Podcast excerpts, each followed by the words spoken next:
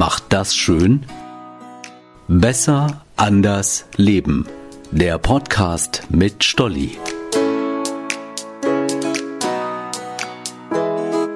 Hey, ich bin Stolli. Sollte ich mich ganz kurz beschreiben, würde ich sagen, ich bin wissbegierig und offen für alles Neue. Liebe, aber auch Traditionen. Und bin sehr traurig, wenn diese zu Ende gehen. Es geht in diesem Fall um das gute alte Sparschwein. Vielleicht hat nicht jeder von euch noch eins zu Hause. Wir haben gleich drei. Die Jungs jeweils eins und eins habe ich für das Klötergeld, das nur Platz im Portemonnaie wegnimmt. Eigentlich machen wir uns damit einmal im Jahr auf den Weg in Richtung Bank. Natürlich Ende Oktober zum Weltspartag. Im vergangenen Jahr fiel der Gang zur Bank aus. Der Geldeingang in die Sparschweine ging aber weiter. Geburtstag hier, Zeugnis da.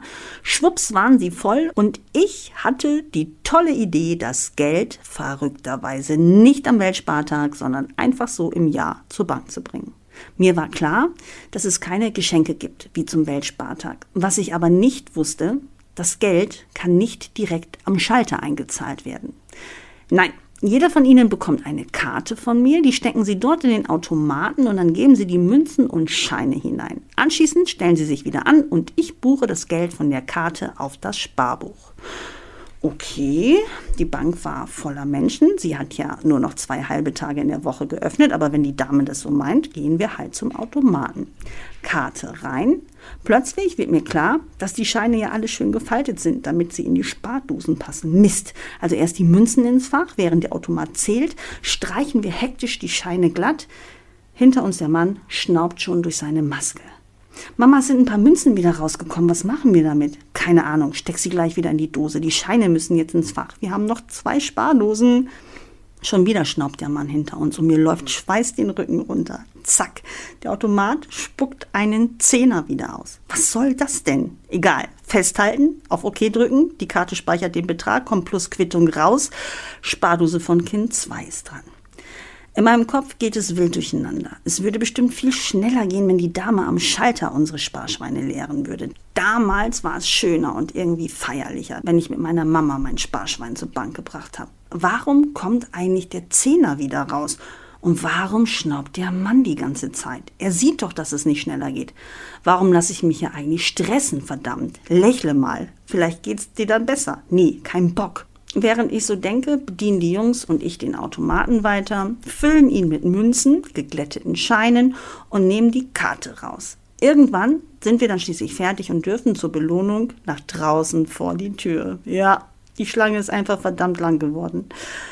Okay, irgendwann sind wir dann wieder bei der Dame am Schalter. Mein Jüngster sucht plötzlich das Gespräch. Meine 10 Euro sind wieder ausgespuckt worden. Sind die nichts mehr wert? Doch, doch, junger Mann, du hättest ihn richtig glatt streichen müssen. So, siehst du? Wahrscheinlich hatte er noch ein Eselsohr und dann nimmt der Automat ihn nicht. Er ist also noch was wert? Ja. Gut, Mama, wollen wir den noch mal einzahlen? Jetzt ist er ja glatt. Nein. Bitte buchen Sie die Beträge auf die Sparbücher, ich möchte jetzt nach Hause. Gefühlt eine Ewigkeit später verlassen wir die Bank. Von der Vorfreude, ach, wie viel haben wir wohl gespart und was kaufen wir uns bloß von all den Trillionen Euro? Von dieser Vorfreude war nichts mehr zu spüren. Und dann, beim Blick auf die Sparbücher, was? Ein Cent Zinsen auf das Gesparte. Krass. Jungs, wir müssen uns was anderes überlegen, wie wir an die Trillionen kommen. Sparschwein und Sparbuch haben wir lange genug eine Chance gegeben. Was ist denn mit diesen Bitcoins? Alle Welt redet doch davon. Mit dem virtuellen Geld kann man angeblich reich werden. Ich will gerade in die Recherche einsteigen, da bekomme ich eine E-Mail mit dem Hinweis auf die Themen aus der aktuellen Ausgabe Finanztest. Spitze. Mit dabei Bitcoin. Finanzen einfach erklärt. Ich fuchse mich durch. Das virtuelle Geld besteht nur aus Daten, Bits und Bytes. Keine Scheine, keine Münzen. Um Bitcoin zu kaufen, tausche ich Euro ein. Dafür brauche ich keine Bank. Alles geht online. Kein Staat steht dahinter. Es gibt keine zentrale Stelle, die alles überwacht. Jeder kann, jeder darf Bitcoins kaufen. Möglich ist das über Plattformen, bei Börsen oder Apps. Alles online, per Computer oder mit dem Handy. Manche Menschen glauben, dass der Bitcoin sie vor Inflation bewahren kann. Die Anzahl der Bitcoins ist auf 21 Millionen begrenzt. Für Euro und Dollar gibt es keine Obergrenze. Wer aber den Bitcoin-Kurs mal verfolgt, der stellt schnell fest, dass es extreme Schwankungen gibt. Im April war ein Bitcoin 60.000 Dollar wert, bis Mitte Juni ist er auf 30.000 Dollar gefallen. 50 Prozent Unterschied. In der Zeitschrift Finanztest wird auch davon abgeraten, in Bitcoin zu investieren. Mehrere tausend Dollar Verlust an einem Tag seien keine Seltenheit. Der gesamte Einsatz könne jederzeit verloren gehen. Tatsächlich kenne ich einen Menschen, der in Bitcoin investiert. Wir haben aber schon lange nicht mehr drüber gesprochen. In der Regel wird ja eh nicht über Geld gesprochen. Darum finde ich es umso spannender, wenn es dann doch getan wird. Mein Juwelier zum Beispiel. Bei ihm habe ich meine Armbanduhr kürzen lassen. Und als ich so wartete, fragte ich ihn, was ich mit einer alten kaputten Goldkette aus meiner Jugend machen könnte.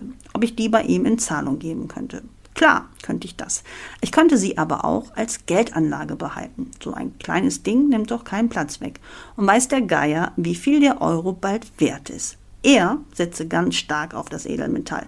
In einem Schließfach bei der Bank habe er kleine Goldbarren und auch hochwertigen Goldschmuck. Seine Absicherung. Gold sei immer was wert. Okay, meine dünne, kaputte Goldkette wird mich bestimmt nicht reich machen, aber ich halte erst einmal an ihr fest. Mein kleiner persönlicher Schatz. Unsere Sparschweine stehen wieder an ihrem alten Platz, derzeit gefüllt mit ein paar Centstücken und einem Zehner. Sie werden jetzt erst einmal wieder gefüttert und während sie sich langsam füllen, kann ich ganz entspannt Ausschau nach alternativen Anlagemöglichkeiten halten. Aber jetzt will ich nicht mehr über Geld, Gold und Investitionen nachdenken. Ich höre jetzt ganz laut Musik und gröle noch lauter mit, um auf andere Gedanken zu kommen. Das ist eine gute Idee. Die beste ever. Allerliebste Grüße. Eure Stolli.